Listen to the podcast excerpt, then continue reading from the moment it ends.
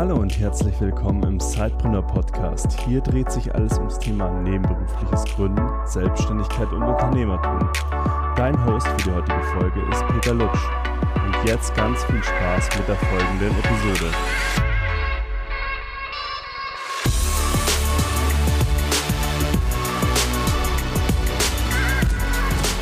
Hallo und herzlich willkommen zu einer neuen Episode des Zeitbrenner Podcasts. Ich habe heute die Anna Schnell zu Gast. Sie ist Beraterin für moderne Arbeitswelten, sie ist Autorin, sie ist auch Dozentin, also sie bringt vielerlei verschiedene Perspektiven auf die Arbeitswelt mit. Aber bevor ich zu viel vorwegnehme, liebe Anna, schön erstmal, dass du da bist und stell dich doch unseren Hörern mal ganz kurz vor.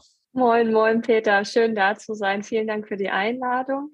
Ja, vieles hast du ja schon gesagt. Mein Name ist Anna Schnell. Äh, ich bin Geschäftsführerin von MovoMind. MovoMind ist eine in Hamburg ansässige Beratungsagentur für modernes Arbeiten und äh, kürzt sich auch ab für Modern Work Mind. Und äh, ja, unser Anliegen ist es, kleinen und auch mittelständischen Unternehmen, aber auch Einzelpersonen, die vielleicht eben über Gründung nachdenken, ähm, neue Arbeitsformen zu vermitteln, Prinzipien neuer Arbeit und dadurch eben auch sinnstiftende Arbeiten versuchen zu ermöglichen, immer mit dem Ziel, dass die äh, Leute proaktiv an ihren eigenen Themen ähm, arbeiten können, aber natürlich auch gesünder bleiben ähm, dabei, weil ich glaube, jetzt auch gerade in den letzten zwei Jahren mit Corona haben wir ähm, durchaus gesehen, wie ähm, belastend ähm, auch Arbeit sein kann und was das eben auch für Folgen haben kann. Und da sind wir ja eigentlich schon fast beim Thema New Work, ne? nämlich ähm, sinnstiftendes, aber auch gesundes Arbeiten war ja durchaus auch ein Anliegen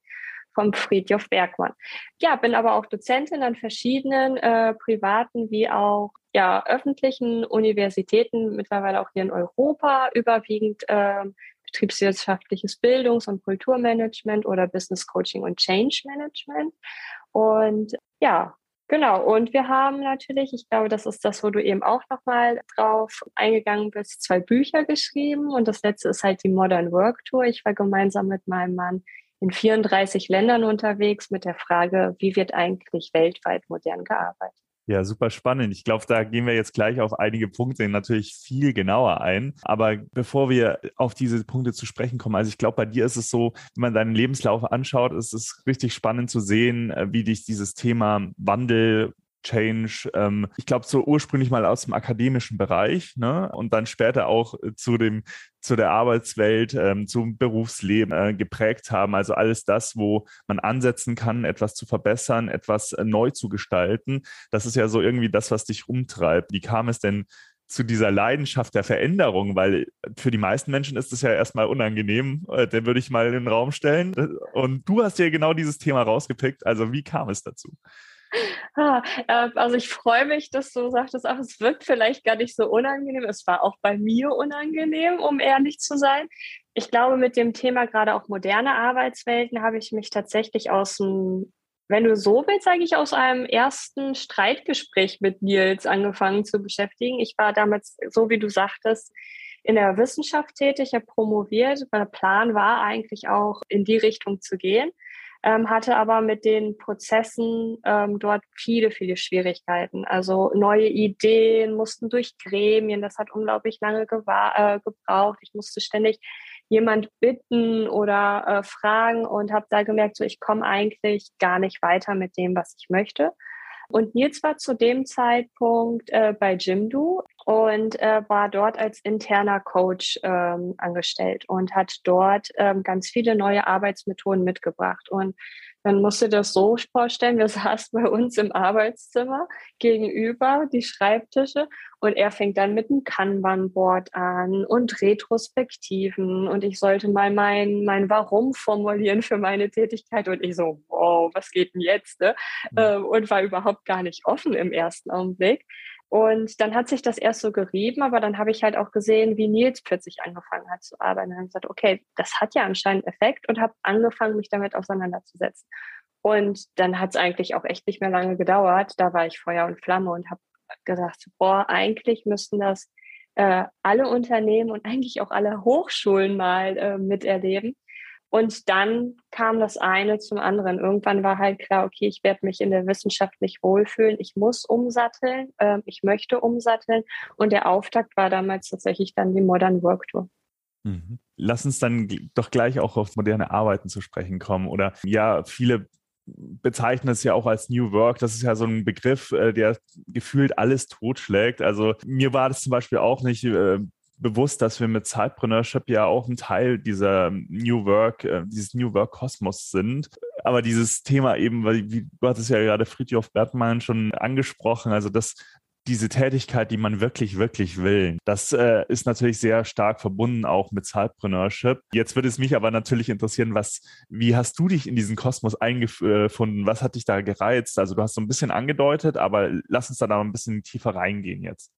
Ja, also das erste äh, waren eben auch, ich glaube, ganz klassisch so das Kanban-Board. Ne? Also wir haben plötzlich angefangen, die Aufgaben, die wir haben, einfach auch mal auf ein Kanban-Board zu bringen, da einfach auch mal zu sehen, so eine Erkenntnis war zum Beispiel, oh, Nils ist viel, viel schneller als ich. Damals hieß ich ja auch noch nicht schnell. Von daher musste ich das vielleicht noch nicht sein. Aber ich so, oh mein Gott. Ähm, ne? Ähm, oder ich habe halt da gemerkt, so, ah, ich ähm, schaffe andere Sachen. Ähm, mir war gar nicht bewusst, wie viel er schafft. Ich habe gedacht, das ist ja, das ist ja abgefahren, wie viele blinde Flecke man hat. Und das war so die erste Erkenntnis. Wow, äh, mit Arbeitsmethoden kann man wirklich Sachen aufdecken und miteinander wachsen. Und dann haben wir eben angefangen. Ähm, wir haben, wir machen selber Weeklies, wir machen Monthlies, wo wir eben unser Vorgehen planen. Das ist alles recht angelehnt am, am agilen Mindset. Und New Work kam recht klassisch dazu, dass ich angefangen habe, im Zuge dessen ähm, das Buch von Friedhof Bergmann zu lesen. Neue Arbeit, neue Kultur und fand das einfach sehr spannend. Und das war auch tatsächlich das, was ich als mein Verständnis von New Work ähm, irgendwann übernommen habe. Also für mich ist es auch, wenn wir von New Work sprechen, ist es eben diese Auseinandersetzung mit dem wirklich, wirklich wollen. Ähm, das ist mittlerweile, finde ich, ein bisschen gestresstes Wort, weil wir dann, ne, Purpose, Purpose-driven, das Unternehmen muss Purpose-driven sein da, da steckt für mich auch noch mal ein bisschen mehr hinter, einfach auch zu verstehen, okay, Arbeit anders zu gestalten, hatte aber immer eine Schwierigkeit und ich hatte das Glück, dass ich tatsächlich auch mit Friedhof noch gesprochen habe mehrmals und ja. habe ihn da auch, da haben uns da auch so ein bisschen aneinander abgearbeitet damals in den Gesprächen, weil ich dann meinte, ja, aber wie mache ich das, wenn ich nun wirklich, wirklich will? dann muss ich ja auch in das wirklich, wirklich tun kommen. Und das ist etwas, wo ich dann gesagt habe, okay, das ist eigentlich eine Ergänzung, die das New Work-Konzept hat das nicht. Es ist erstmal da die Auseinandersetzung mit dem wirklich wollen. Aber ich glaube, heutzutage brauchen wir auch Vorgehensweisen für das wirklich, wirklich wollen. Also in dieses wirklich, wirklich tun zu gehen. Ähm, und deswegen sage ich, New Work ist ein super Ansatz, ist ein Teil von Modern Work für mich. Aber es braucht dieses Zusammenspielen, weil ne, ich, so ein bisschen salopp ausgedrückt, das Leben und auch das Arbeitsleben ist kein Ponyhof. Ich kann mir nicht immer alles wünschen und wollen. Ähm, es bedeutet auch gerade, ne, das siehst du in so selbstorganisierten Unternehmen, da ist viel auch ähm, die Auseinandersetzung mit Verantwortung versus Freiheit. Also das ist immer so ein Spannungsfeld. Und das ist hochspannend. Das bedeutet aber auch Umsetzungsprozesse eben daran zu koppeln. Und da ähm, habe ich bei Friedhof eben noch so eine Lücke gesehen. Und wir hoffen eigentlich, dass wir damit dann eben anfangen können, das auch nochmal in Rahmung zu bringen auch wenn es natürlich ganz viele tolle auch andere Konzepte gibt. Ne? Also ich bin totales Fangirl, wenn es um den Carsten Schirmulli geht mit dem mhm. psychologischen Empowerment.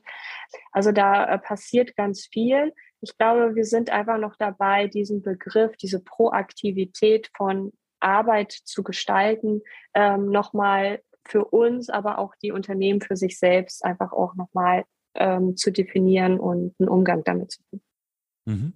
Also ich glaube, da sind wir ja schon an einem ganz spannenden äh, Punkt jetzt angekommen, äh, weil ihr redet in der Begrifflichkeit ja auch von Modern Work. Du hast jetzt gerade gesagt, New Work ist ein Teilaspekt der Modern Work sozusagen. Und wenn ich dich richtig verstanden habe, ja auch so dieses Thema New Work ist eher so das Theoretische und ihr setzt den praktischen Arm auch dran, dass ihr sagt, okay, wie, könnt, wie kann man jetzt daraus auch praktische Handlungen ableiten daraus? Wie würdest du das definieren für dich? Wo sind da die Unterschiede? Ähm, wie differenziert ihr das in dem Konzept? Mhm.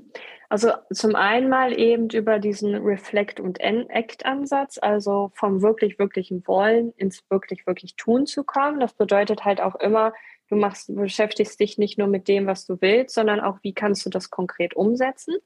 Da hilft zum Beispiel ja auch so ein Golden Circle von dem Simon Sinek, ne? eben auch mhm. da zu gucken, welche Kreise sind das da auch an der Stelle. Und ähm, auf der anderen Seite ist ja so, dass A, die Arbeit, also gerade nach Fritjofs äh, Ansicht eben ja auch dezentralisiert wird ne, oder anders eingeteilt wird. Er spricht damals, sprach damals von so einer Dreiteilung von Arbeit. Ne. Zu einem Drittel tust du äh, Erwerbsarbeit im klassischen Sinne, äh, im im zweiten Drittel beschäftigst du dich damit oder leistest du einen Beitrag für deine Gesellschaft, in welcher Form auch immer. Und im dritten Teil gehst du dem nach, was du wirklich, wirklich willst. Also vielleicht das, was du als Berufung hast. Und das hat mhm. er so als grobes Modell genommen. Und ich glaube, das funktioniert bei uns heute nicht mehr so, weil mal abgesehen, vielleicht hat es noch nie so wirklich funktioniert. Das war ja immer vielleicht auch nur so ein, so ein Wunschdenken. Mhm. Aber ich glaube, es braucht heutzutage ähm, mehrere Ansätze und das, finde ich, kann sich gut in Prinzipien ableiten. Also nicht nur eben diese Umsetzung, sondern ein erstes Prinzip beinhaltet New Work, nämlich Sinn ermöglichen. Das so damit steht und fällt alles. Ähm, aber wir brauchen auch äh, Prinzipien, wenn es zum Beispiel darum geht, wie kann ich ein Unternehmen, ein Business aufbauen, was nachhaltig ist, was ähm, eben Beitrag leistet äh, zu dem, was wir verbrauchen, dass wir eben eine, ähm, eine Balance wieder reinbekommen oder das Thema Vielfalt. Ähm, wie kann ich vielleicht auch mit dem, was ich tue, eine Vielfalt in der Arbeitswelt schaffen? Und das sind so ähm, Aspekte und Prinzipien, die sind bei Friedjof äh, oder bei dem klassischen Ansatz von New Work noch nicht so ausgeprägt, weil es vielleicht auch kein Zeitgeist war. Aber heute brauchen wir diese Ansätze. Und das habe ich letztendlich auch überall auf der Welt äh, bei den Menschen äh, auch kennengelernt. Also ich erinnere mich an ähm, zwei Frauen aus äh, Nigeria, die neben ihrem normalen Job eben noch ein Ehrenamt gemacht haben. Ne? Mhm. Ähm, also das war bei ganz vielen, die wir ähm, vor allem in Westafrika gefragt haben, die haben immer noch irgendwie ein Ehrenamt an der Stelle gehabt. Und in Ghana haben wir dann zwei Frauen kennengelernt, die ähm, eine Foundation gegründet haben für äh, mentale Gesundheit und das nebenher und mittlerweile ähm, eine richtige Community dahinter gebildet haben, weil das Thema Mental Health einfach da noch gar nicht so ein großes Thema war. Ähm, und die das alles ähm, komplett als Zeitbusiness, aber mittlerweile ähm, rentabel aufgebaut haben. Mhm. Ich würde jetzt gerne nochmal auf deine Geschichte oder eure Geschichte zurückkommen. Ähm, in dem Fall, bevor wir uns vielleicht die Side-Business oder eure Erfahrungen von der Modern Work Tour auch genauer anschauen, die du jetzt schon ein bisschen angedeutet hast. Aber mich würde es jetzt natürlich interessieren. Wir haben ja jetzt so eine Zeitlücke. Wir sind jetzt natürlich in das Thema reingesprungen, aber von dem Moment, wo du dieses erste Gespräch hattest mit deinem Mann Nils und ihr dann festgestellt habt, äh, ja, ihr brennt ja beide für das Thema und äh, dann ist ja daraus ein Business entstanden. War das euch gleich zu Beginn äh, klar, dass ihr da zusammen euch selbstständig machen wollt in dem Bereich, eine Firma gründen wollt? Ähm, oder wie war da so dieser Entstehungsprozess zu sagen wir mal, diese Lücke zu schließen bis zu der Modern Work Tour, die ja auch an sich von der Idee herausragend ist. Aber lass uns da mal diesen, diesen mhm. Entstehungsprozess des Ganzen nochmal ein bisschen äh, beleuchten. Also da sind wir reingewachsen. Nils war ein bisschen äh, später fertig mit dem Studium als ich. Wir haben uns im Studium an der Uni Bielefeld kennengelernt und ich wusste halt, ich muss meine, meine Promotion irgendwie finanzieren. Und das habe ich als Lehrende gemacht, als äh, nebenberufliche oder freiberufliche Dozentin hieß es mhm. damals. Ähm, und da musste ich mir irgendwie einen Schirm aufbauen. Also das heißt, ich brauchte irgendwie eine Selbstständigkeit, ähm, weil ich auch für verschiedene Hochschulen tätig war an der Stelle. Und als Nils dann fertig war, wusste er, er will das nicht nur machen, aber er fand das auch interessant. Und dann ist er da so mit rein. Und damals ähm, war das aber auch noch eine, eine andere Firma, also ein anderes Dach. Und als wir dann, ähm, dann ist Nils auch ähm, erstmal nach Hamburg gegangen und wir hatten erstmal zwischen Bielefeld und äh, Hamburg eine Fernbeziehung. Und dabei ist das aber erstmal so gelaufen. Ne? Also ich hatte damals, das hieß Perturbaris, ähm, merkst du, ne? wissenschaftlicher Kontext. Ähm, aber ähm, und irgendwann war klar, als Nils gesagt hat, okay, ähm, er möchte interner äh, Coach im Unternehmen nicht nur sein. Und dann war klar, okay, wir, wir brauchen was Neues. Und dann haben wir uns aber auch ganz bewusst entschieden. Dann gab es ein Rebranding, es gab einen neuen Namen, Movo Mind ist entstanden. Wir haben halt gesagt, so, okay, wir wollen auf moderne Arbeitswelten zielen, beziehungsweise auch moderne Arbeitsmethoden ähm, zugänglich machen. Und dann war das, ähm, nachdem wir, glaube ich, schon, muss ich kurz rechnen, sieben Jahre selbstständig waren, haben wir nach sieben Jahren komplettes New Branding gemacht, also Rebranding. Und Movo meint es dann Ende 2017, 2018, Anfang ähm, entstanden und dann ganz bewusst auch nochmal als Neugründung. Und ich glaube, da sind wir auch das erste Mal, glaube ich, so ferner liefen in, in Kontakt gekommen über den Sing New Work Award, äh, wenn ich das äh, richtig im Kopf habe. Ja, das war sogar noch mal ein bisschen später. Ähm, wir hatten uns nämlich, glaube ich, 2019 schon mal ähm, beworben. Da haben wir es aber nicht mal auf die Shortlist geschafft. Und dann im nächsten Jahr haben wir uns nochmal mit der Modern Work Tour äh, mhm. beworben. Und da wart ihr dann nämlich ah, auch okay. schon auf der Shortlist. Und genau, und dann ähm, kam ja Corona und dann wird das ja alles auch ein bisschen anders. Ja, das stimmt. Nee, aber es ist ja dann äh, total interessant. Also ihr habt dieses Rebranding gemacht, ihr habt das Ganze wahrscheinlich auch zum Tick noch professionalisiert und an, anders ausgerichtet. Da waren ja bestimmt verschiedene Ideen dabei, aber wie, äh, wie kam man dann auf eine Idee wie die Modern Work Tour und was hat sich da, verborgen? So, äh, vielleicht, also mir ist das total äh, unerklärlich, wie man auf diese Idee kommen kann. Ähm, deswegen, also das würde mich jetzt super interessieren an dieser Stelle. Ähm, Du, ne, in Vino Veritas manchmal. Also wir, ähm, wir sind das erste Mal ich weiß, ich glaube, du hast ja auch das Buch gelesen. Da wirst du mhm. ja sehen, wir haben am gleichen Tag Geburtstag. Also Nils ist nur sechs Stunden älter als ich. Ähm, auch gleiches Jahr, gleicher Tag. Und ähm, dadurch, dass wir uns jetzt unseren Geburtstag immer teilen mussten als Paar, haben wir gesagt, okay, was machen wir denn? Das ist ja, das ist ja blöd. Also irgendwann, die ersten ein, zwei Jahre ist das schön und danach sich immer den eigenen Geburtstag zu teilen, ist nicht immer nur so schön. Und mhm. dann sind wir irgendwann mit der Idee gekommen, okay, wir, wir verlängern die Geburt, also den Geburtstag auf drei Tage quasi. Den gemeinsamen Tag machen wir wirklich auch gemeinsam. Und danach darf jeder nochmal quasi seinen eigenen Tag haben. Mhm. Und meistens wollten wir immer losfahren und dann ähm, haben wir Städtetrips gemacht. Wir waren in Barcelona und wir waren in Budapest und jedes Mal hat irgendwer äh, im Team oder Teams, die wir gecoacht haben oder mit denen wir gearbeitet haben, gesagt so, oder kenne ich wen, weil wir ganz viel auch mit internationalen Teams arbeiten. Ähm, da in dieses Unternehmen müsst ihr gehen. Dann waren wir bei Skyscanner äh, in Barcelona, ähm, wir waren bei Presi in Budapest und das waren immer mega tolle Austausche. Ne? Du hast coole Leute kennengelernt, du hast interessante äh, Unternehmenskonzepte, aber auch Geschäftsmodelle äh, kennengelernt. Damals war Skyscanner noch sehr, sehr frisch auf dem Markt. Und, ähm, und dann haben wir gedacht, so, Mann, ey, das muss man doch eigentlich mal in ein Format bringen. Also da ist ja so viel Ideen, so viel Tolles, was wir ja auch in Deutschland, wovon wir in Deutschland lernen können. Und dann weiß ich noch, wir saßen in, in Budapest in so einem Büchercafé. Also wir waren umgeben von Büchern. Ähm, das finde ich persönlich auch immer sehr inspirierend. Und dann sind wir irgendwann von Kaffee in Weißwein übergegangen. Mhm. Und da kam dann mit dem Spirit aus dem letzten äh, Workshop, wo wir dann äh, quasi waren bei, äh, bei Presi, die Idee, jetzt müssten wir das eigentlich international aufziehen.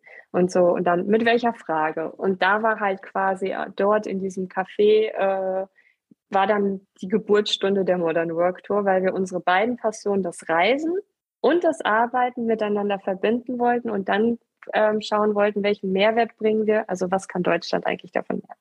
Mhm.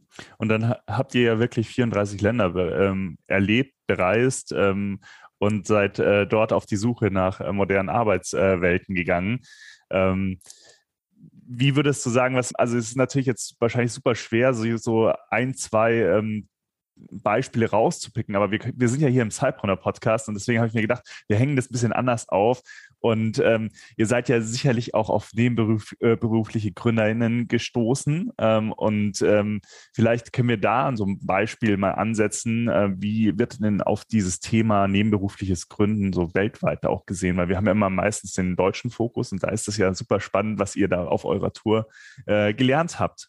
Das war total spannend. Also wir haben ganz viele ähm, Gründerinnen kennengelernt, die anfangs Zeitpreneure waren, ähm, sich irgendwann dann halt auf ein Business dann konzentriert haben, beziehungsweise ihre Jobs gekündigt haben und dann ähm, quasi voll eingestiegen sind.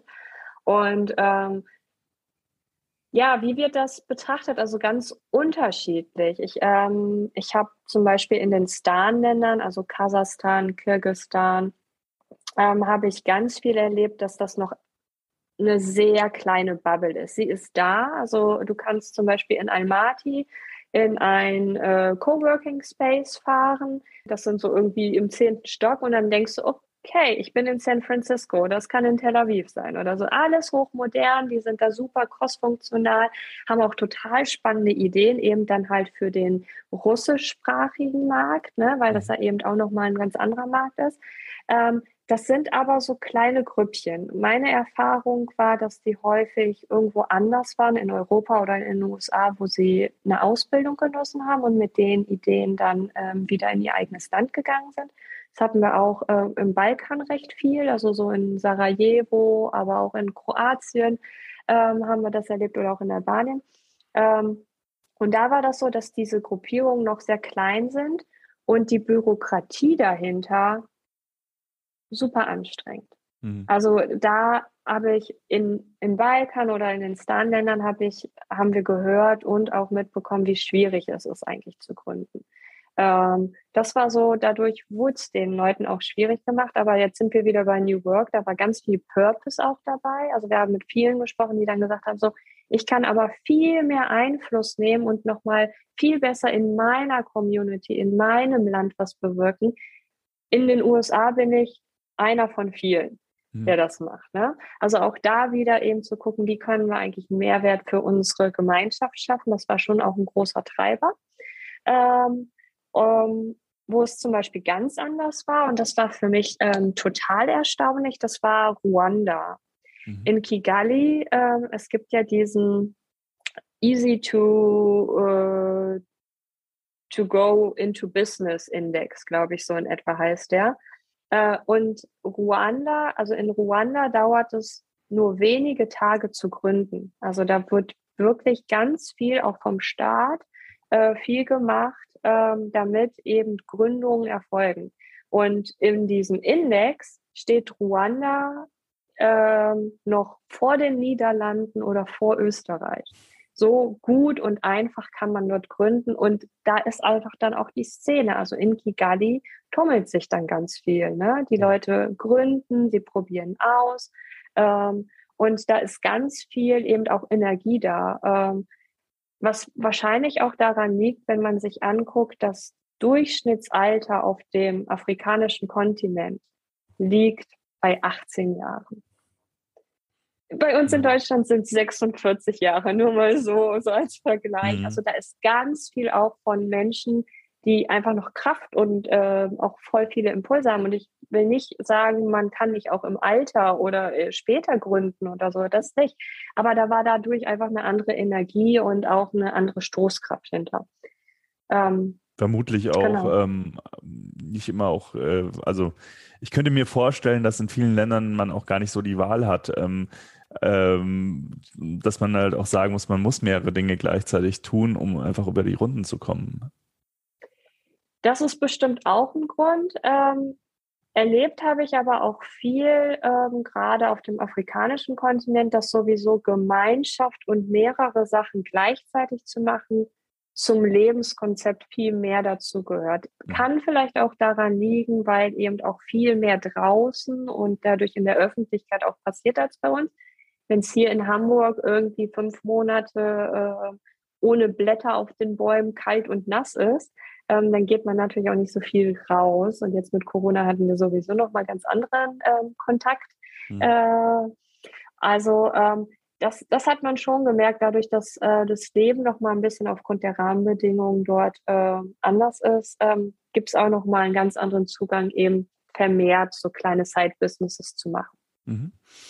Du hast aber auch jetzt natürlich ähm, das so ein bisschen beschrieben, auch an den Beispielen, die du bisher genannt hast, dass es eher so aus einem Purpose rauskommt, ähm, jetzt ohne diesen Begriff überstrapazieren zu wollen. Aber da, da glaube ich, unterscheiden sich die ähm, Menschen dann anscheinend auch gar nicht so sehr. Also wir haben ja auch eine Studie gemacht für Deutschland ähm, und dieses nebenberufliche Gründen wird ja meistens aus einem ganz bestimmten Grund gemacht, weil man irgendwie eine hohe Leidenschaft für irgendein Thema hat äh, und das dann in sein Leben auch ähm, businessseitig integrieren möchte. Ähm, ich fand es jetzt ganz spannend, wie du gesagt hast, ähm, ja, das, da, da, stand jetzt zuerst mal gar nicht so die Monetarisierung wahrscheinlich im Vordergrund, sondern es war zuerst mal irgendwie auch ähm, der eigenen Community in dem eigenen Land irgendwas zurückzugeben. Ähm, hast du da nochmal ein Beispiel für uns, ähm, ganz plakativ, äh, wie man äh, einfach aus, du hast ja beschrieben, es, kommen wir auch gleich noch dazu zu sprechen mit dem Buch, das ihr geschrieben habt. Vielleicht äh, hast du da ein Beispiel, das du beschreiben kannst, wie dieses nebenberufliche Gründen in einem bestimmten Land ausgesehen hat. Hm, also mir fällt da ähm, auch immer einfach Hulan ein. Hulan hat Lamour in der Mongolei äh, gegründet und ähm, sie war auch ganz normal angestellt. Ähm, sie hat ähm, sie hat sich mit Windkraft beschäftigt eigentlich, also so was ganz anderes. Und Lamour ist das erste mongolische, ähm, ist die erste mongolische, wie sagt man, Hautpflege, natürliche Hautpflege. Mhm. Und das ist tatsächlich erstmal aus einer Not entstanden bei ihr. Sie ist äh, wiedergekommen in die, äh, nach Ulaanbaatar, in die Hauptstadt der Mongolei. Ähm, und man muss wissen, dass Ulaanbaatar im Winter die, eine der luftverschmutztesten Städte der Welt ist. Also, ähm, weil sich da alles alles in, aus diesem, also alle Menschen tummeln sich fast äh, im Winter eben in der Hauptstadt. Ähm, ist auch ganz, ganz toll, wenn man so reinfliegt in die Stadt, dann hast du überall Jurten auch stehen in der Stadt, also diese weißen runden Zelte. Ähm, Habe ich auch noch nie gesehen in der Hauptstadt, ähm, ist ganz schön. Und ähm, dadurch hat sie aber ähm, Hautprobleme bekommen. Also sie hatte richtig Ausschlag und ist sie zum Arzt gegangen und alle Ärzte meinten halt zu ihr, du musst was möglichst Natürliches nehmen, also wo eben keine Chemie drin ist. Und dann hat sie geguckt und sie hat nur sehr schwer über Umwege Zugang überhaupt zu natürlichen Kosmetik, zu natürlichen Pflegeprodukten bekommen. Und dann hat sie gesagt, das äh, funktioniert nicht. Und dann hat sie tatsächlich ganz klassisch, nicht in der Garage, aber in der Küche angefangen, ihre Produkte selbst zusammenzumischen. Mhm. Und ähm, hat sich immer mehr eingearbeitet, hat auch tatsächlich aus, ähm, aus einem Bedarf heraus neben, ähm, nebenberuflich quasi noch ein Studium dran gehangen ähm, und hat dann Lamour gegründet und dann auch eben mit dem Ansatz, ähm, nicht nur Kosmetik zu, äh, zu errichten. Die haben auch erst ein ganz, ganz softes Opening und ähm, haben sich ganz organisch entwickelt. Ähm, haben erstmal nur die Mongolei gemacht, dann sind sie peu à peu über Asien gegangen. Jetzt sind sie aktuell dabei, ähm, bei Amazon einzutreten, wodurch eben dann auch Europa hoffentlich bald bedient werden kann. Aber es ist alles ganz entspannt, ganz langsam.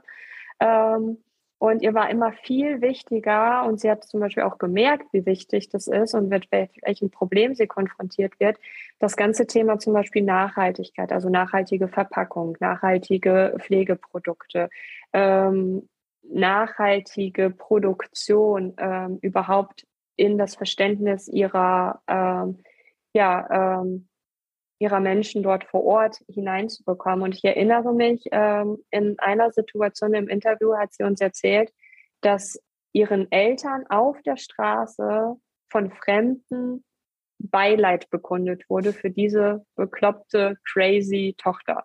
Und das ist natürlich als Gründerin, das ist, das ist erstmal so ein Schlag wirklich in den Nacken. Ne? Also das, das tut, glaube ich, weh. Und sie hat aber dann gesagt so, ha, ich nehme das als Motivation.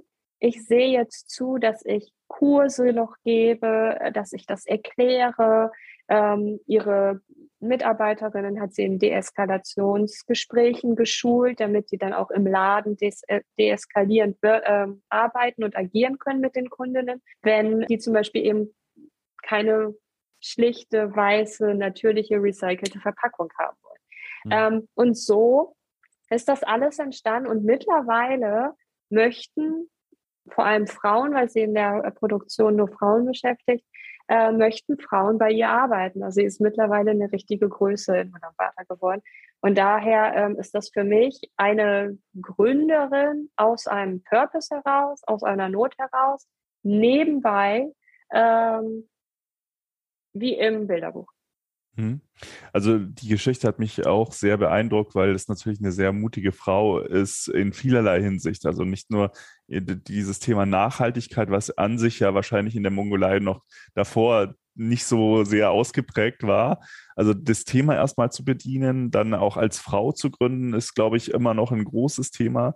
Ähm, und äh, sich dann auch gegen diese Widerstände halt äh, so aktiv durchzusetzen und auch einen gesellschaftlichen Impact äh, zu haben in äh, auf so vielen verschiedenen Ebenen, das hat mich schon sehr beeindruckt und äh, fand ich auch eine sehr spannende Geschichte, die ihr da mit aufgegriffen habt. Definitiv, ist auch ein absoluter Herzensmensch bei mir. Also ja, Anna, sag mal, dann ist, ist, ist irgendwann dieser Moment gekommen, also ich habe diese ganze Tour gemacht und dann aber auch äh, das Ganze natürlich in ein Buch gegossen. Was heißt hier natürlich? Also ich könnte mir vorstellen, dass das vielleicht auch nicht unbedingt von Anfang an der Plan war und dass sich das dann auch ein bisschen ergeben hat, diese ganzen tollen Geschichten, die ihr gesammelt habt, äh, festzuhalten, auch für, äh, für Mitmenschen, für äh, interessierte Leser. Was, wenn du jetzt dieses Buch ein bisschen beschreiben müsstest ähm, oder dürftest oder das müsstest, klingt so, so negativ, also äh, im sehr positiven Sinne einfach den Zuhörern hier beschreibst, um was es euch mit diesem Buch ging und für wen das äh, etwas ist. Ja, ich freue mich immer noch wie so eine Schneekönigin, dass dieses Buch da ist. Und wir hatten ja wirklich das Glück, dass äh, der Gabal Verlag auf uns zugekommen ist. Wir haben ja wirklich in, im, im Lockdown auf einer Farm in Namibia festgesteckt und waren eigentlich sehr unglücklich, weil wir nicht wussten, kommen wir hier raus, wie ist das? Werden wir nach Hause gebracht. Und dann kam die E-Mail von der Bettina Schmidt, dass sie Interesse haben, äh, mit uns daraus ein Buchprojekt zu machen. Ähm, wir hatten ein, ein Artikel ähm, geschrieben fürs Manager-Magazin im Manager-Seminarmagazin. Und darauf ist sie aufmerksam auf uns geworden. Und das hat uns natürlich total gefreut. Und ich sage dir, das war auch das Allerbeste, was uns in der ähm, in dem im Lockdown drei, vier, fünf, keine Ahnung, äh, über Wasser gehalten hat, mhm. dass wir eben zusammen schreiben durften. Und wenn ich mein Buch beschreiben dürfte, dann würde ich es beschreiben als ein Drei in einem Buch. Das ist ein Buch, was äh, du lesen kannst, wenn du Bock hast, neue Arbeitswelten, andere Arbeitswelten auf der internationalen Ebene kennenzulernen, wenn du dich mit Arbeitswelten beschäftigen willst. Du kannst das Buch aber auch lesen, wenn du Bock auf Reisen hast. Wenn wir nicht reisen dürfen, dann kannst du auch zumindest gedanklich reisen. Wir geben auch ganz viele eben Reiseinhalte wieder, weil wir uns eben auch auf Reisen befunden haben und ja, ähm, was macht es mit einem, wenn man in der Wüste Gobi in der Mongolei mit dem Auto stecken bleibt? Und was hat das vielleicht auch mit ähm, Resilienz in der Arbeitswelt zum Beispiel zu tun? Ne? Ähm, mhm. da, da kannst du auch eben was finden. Und ähm, wir hatten das Glück, dass wir eine Reisedrohne mit dabei hatten. Das Buch ist ganz voll mit, äh, wie ich finde, tollen Bildern von unserer wunderschönen Erde von oben. Das heißt, du hast ein praktisches Businessbuch, du hast ein im besten Fall für dich inspirierenden Reisejournal und du hast ein kleines Bild, Bildband dabei. Mhm. Und wenn du darauf Bock hast, ähm, dann freue ich mich, wenn du dir die Modern Work Tour holst.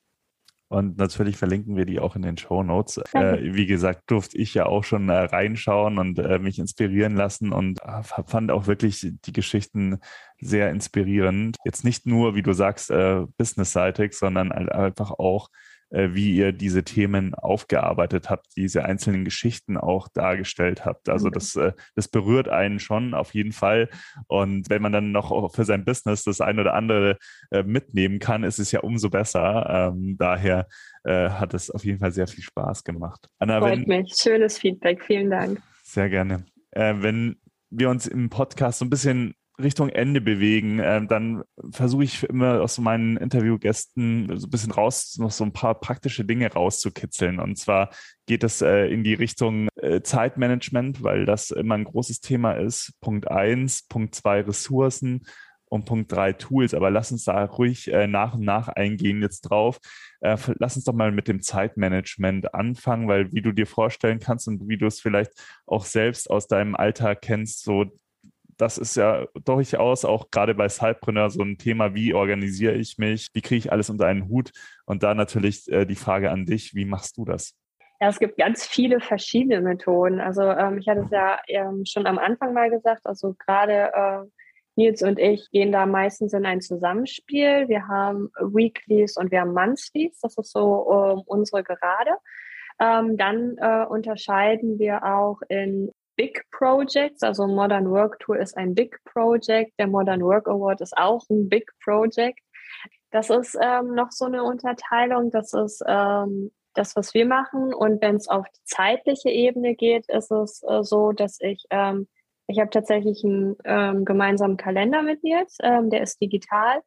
Ähm, und dann habe ich so Taskmanagement, habe ich tatsächlich manuell in einem in meinem Buch hier, in meinem wichtigen, wichtigen mhm. ähm, Paperblong-Buch, ähm, wo ich tatsächlich äh, To-Dos übertrage, weil mir das auch beim, beim Sortieren meiner Gedanken hilft, wenn ich das, ähm, wenn ich mit dem Stift denke, sage ich immer. Da, dadurch, dass wir so viele verschiedene Sachen haben, ne, Planung der Modern Work Tour, jetzt soll ja auch Modern Work Tour Teil 3 äh, passieren. Wir werden ja im Oktober losfahren.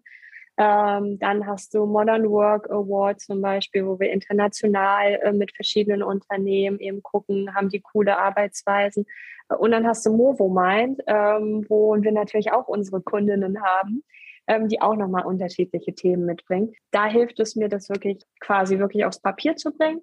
Aber sonst arbeiten wir mit Trello, mit Slack und auch mit Kanban.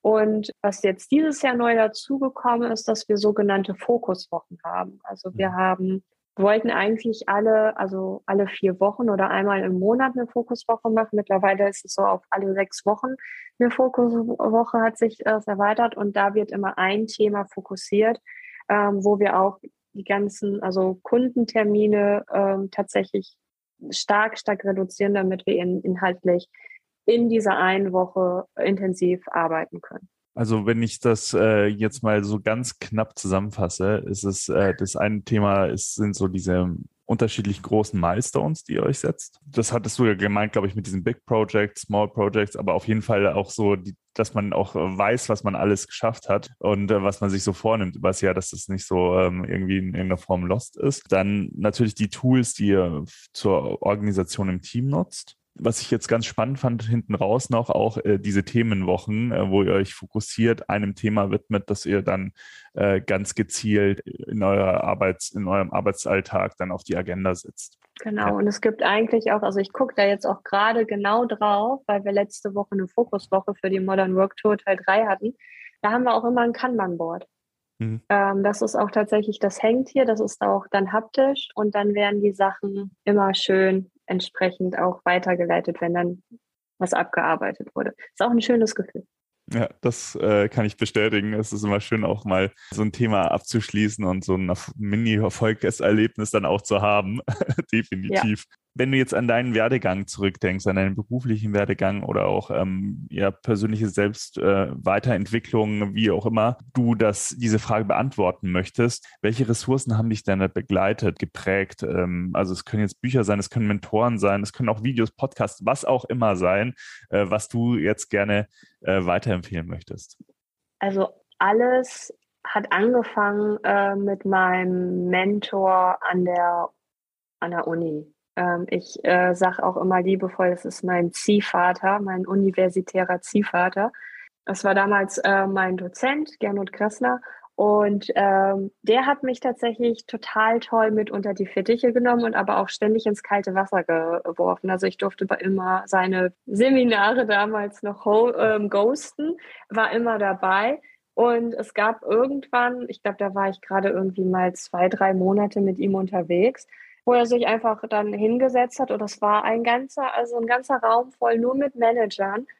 Ja, wir haben ja jetzt die und die Situation und ich würde gerne inhaltlich daran an dieser Diskussion teilnehmen. Deswegen moderiert Anna das jetzt mal. Und ich so, was? Ähm, und ähm, also einen Menschen zu haben, der an dich glaubt, der dich herausfordert, aber auch ähm, immer, wenn dann irgendwas schief äh, läuft, dich auch vor dich stellt und dich beschützt, das, möchte, das wünsche ich eigentlich jedem. Und ähm, Mentorenschaften ist eine ganz tolle, wichtige Sache.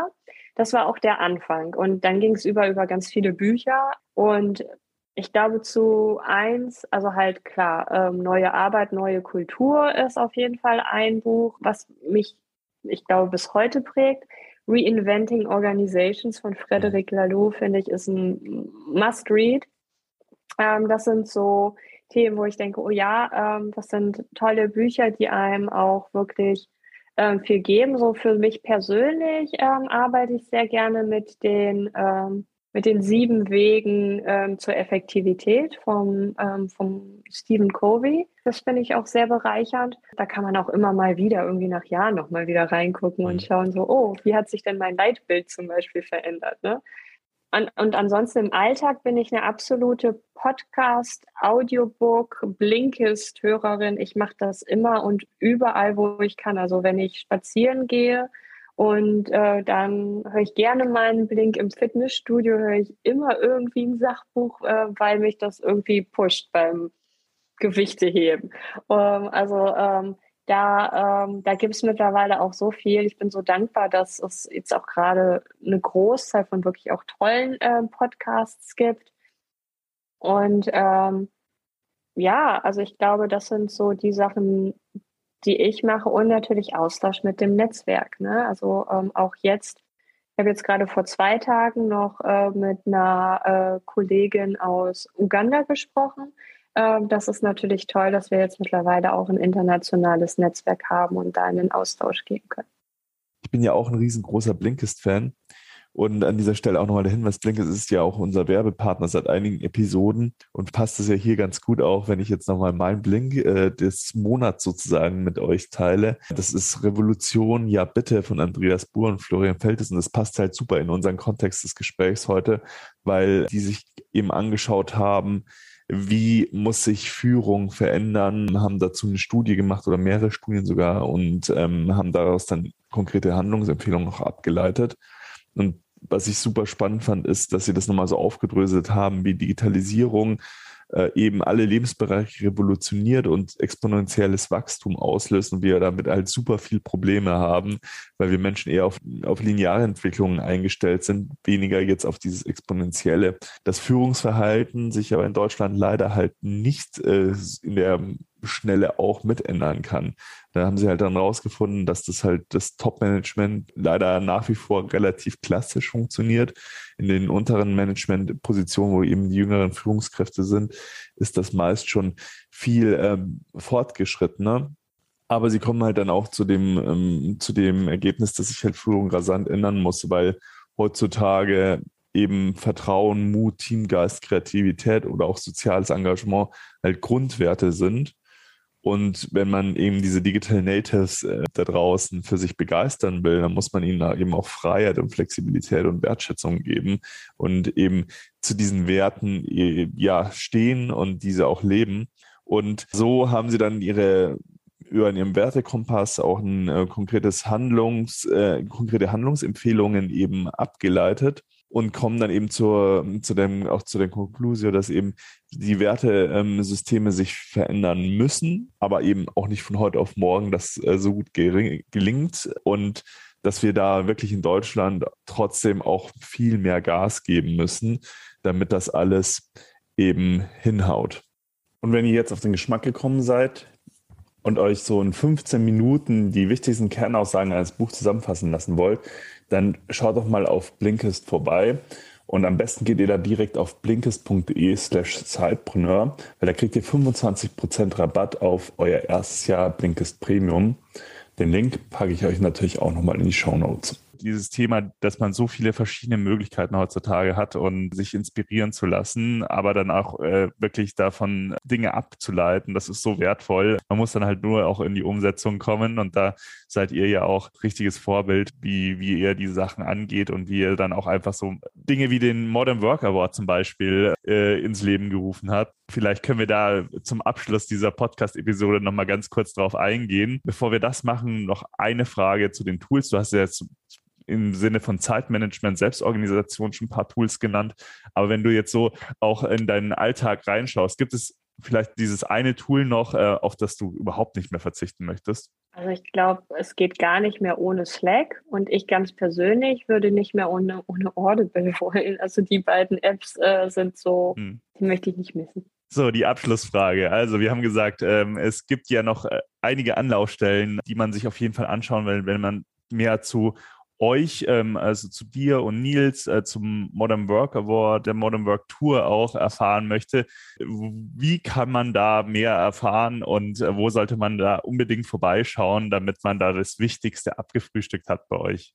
Ich glaube, am besten erreichst du uns aktuell ähm, entweder über unsere Webseite. Wir haben die jetzt gerade vor, ich glaube, vier Wochen neu gelauncht. Das ist eine brandneue Webseite. Die englische Version kommt noch, da sind wir gerade noch dran. Über die Webseite kannst du uns erreichen. Da findest du auch ganz viele Informationen zu den Büchern, die wir geschrieben haben oder zu der Modern Work Tour selber. Auch schon zum dritten Teil der Modern Work Tour gibt es schon ähm, ein paar Informationen. Ähm, zum Beispiel die Route, wo es hingeht. Das wird mhm. ja nach Süd, Mittel- und Nordamerika gehen. Und wir wollen enden dort, wo wir eigentlich gar nicht hin wollten, nämlich im Silicon Valley. Mal gucken, ob wir nicht nur von denen lernen, sondern die vielleicht auch von uns lernen wollen. Also mal gucken. Und ähm, gut zu erreichen sind wir auch äh, über LinkedIn, sowohl über MovoMind, aber als auch äh, Anna und Nils Schnell. Um, da freue ich mich auch immer über Vernetzung. Ich glaube, das ist auch so das Medium, was uns quasi mit zusammengebracht hat. Ne? Ja, wir haben, glaube ich, ja. nicht nur über den Award, sondern auch dann über LinkedIn äh, geschrieben und man kriegt ja auch von dir immer ganz viel mit. Genau, ich glaube, das sind so und wer mehr sowas wie so Reiseanekdoten, aber auch mal Bilder von der Drohne sehen will, dem empfehle ich Instagram. Also ähm, ich habe einen persönlichen Instagram-Account, der nennt sich äh, Annas World Trip und Movomind hat auch einen. Und ich möchte noch äh, den äh, Modern Work Award natürlich an dieser Stelle nochmal empfehlen. Er wird äh, vergeben das nächste Mal am äh, 23. Juni, hat, hattest du gesagt, ne? Genau, am 23. Juni äh, diesen Jahres aber ihr verleiht ihn ja auch, ähm, oder zumindest war das jetzt so jährlich. Das heißt, wer die Episode vielleicht ein bisschen später hört, der sollte auf jeden Fall das auf der Agenda haben und da immer sich up to date halten, weil vielleicht ist das ja für den einen oder anderen auch was und dann kann man sich in den Folgejahren nochmal äh, bewerben. Also da packen wir natürlich die Informationen auch nochmal in die Show Notes. Schaut euch das mal an, schaut euch auch die Initiativen an, die dabei sind ähm, und ja, schaut vor allem auch bei der Verleihung vorbei, weil das ist natürlich auch immer eine große Show mit mit äh, Studio, mit allem. Äh, das äh, an dieser Stelle auch nochmal äh, empfohlen, also da nochmal reinzuschauen. Dankeschön. Ja, Anna, es hat mir sehr viel Spaß gemacht. Ich bin einfach jetzt äh, glücklich. Ähm, wir haben jetzt schon äh, nach 18 Uhr. Das heißt, ja, der Tag ähm, nähert sich so einem Feierabend, aber ich bin jetzt so richtig nochmal positiv inspiriert, ähm, um in den Abend rauszugehen und bedanke Freut mich, mich sehr für deine Zeit. Ja, ich danke dir. Ähm, auch ich hatte viel Spaß und ähm, ich glaube, den Vibe nehme ich auch in meinen Feierabend mit. Vielen Dank. Bis zum nächsten Mal. Tschüss,